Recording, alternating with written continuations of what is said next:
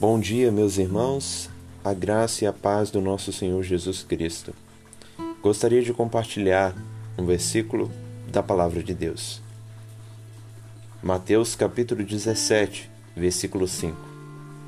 E a parte B do versículo que diz: Este é o meu amado filho, em quem me comprazo. Escutai. Todos nós somos pecadores. A palavra de Deus vai dizer que todos, sem exceção, pecaram e carecem da glória de Deus, ou estão destituídos da glória de Deus. Isso significa que eu e você, naturalmente, nascemos em pecado, de modo que não podemos, por nossas próprias obras, agradar a Deus, porque não atingimos o seu objetivo Pecamos, erramos o alvo.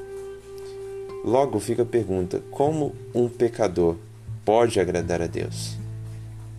Nas palavras dos amigos de Jó, como pode o nascido de mulher ser inocente, justo diante de Deus? Nós, seres humanos. Davi vai dizer no Salmo 51 que em pecado ele nasceu, e nós não somos diferentes de Davi. Nascemos da mesma raça caída adâmica lá do Éden. E agora fica a pergunta também, outra: como podemos alegrar a Deus? O homem natural, o ímpio, não pode de maneira nenhuma alegrar a Deus, pois ele é, por natureza, filho da ira.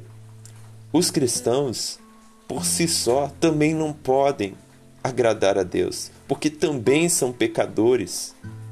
Por mais que foram regenerados, são pecadores. Pelas próprias obras deles, eles não podem agradar a Deus. Mas então, como pode alguém agradar a Deus? E a resposta é: através de Jesus Cristo.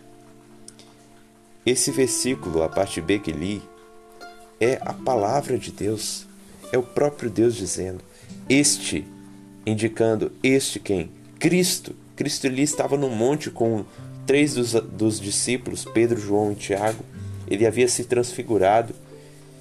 E é dito por Deus: Este, Jesus, é o meu amado Filho, em quem me comprazo, em quem eu tenho prazer, alegria, gozo.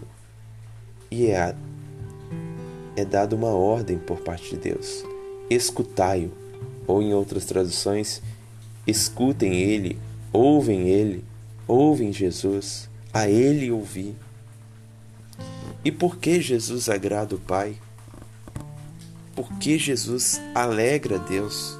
Pelo fato de que Cristo, se submetendo à vontade do Pai, veio à terra, se fez carne, habitou entre nós e obedeceu completamente todos os mandamentos de Deus. Isso significa que ele satisfez toda a justiça de Deus. A justiça de Deus pedia obediência e Jesus obedeceu, diferente de nós que se rebelamos contra ela todos os dias. Mas Jesus obedeceu.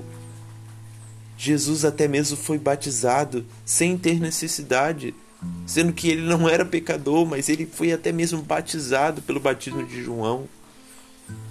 E assim, na cruz, satisfez a vontade do Pai.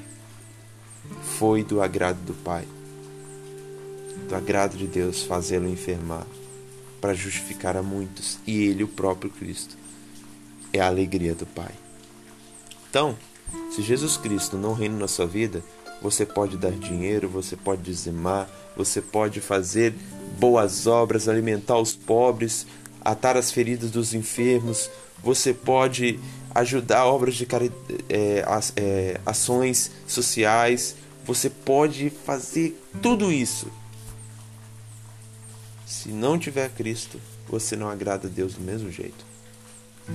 Você nunca agradará a Deus, você nunca deixará Deus feliz pelo fato de fazer outras pessoas felizes. Você agrada a Deus quando Cristo reina na sua vida. Quando Jesus habita em nosso coração, aí sim Deus se alegra. Deus se alegra por nos ver, dominado por seu Filho, Jesus. E a evidência de que Cristo reina em nós é a nossa obediência à ordem do próprio Deus. Qual é a ordem?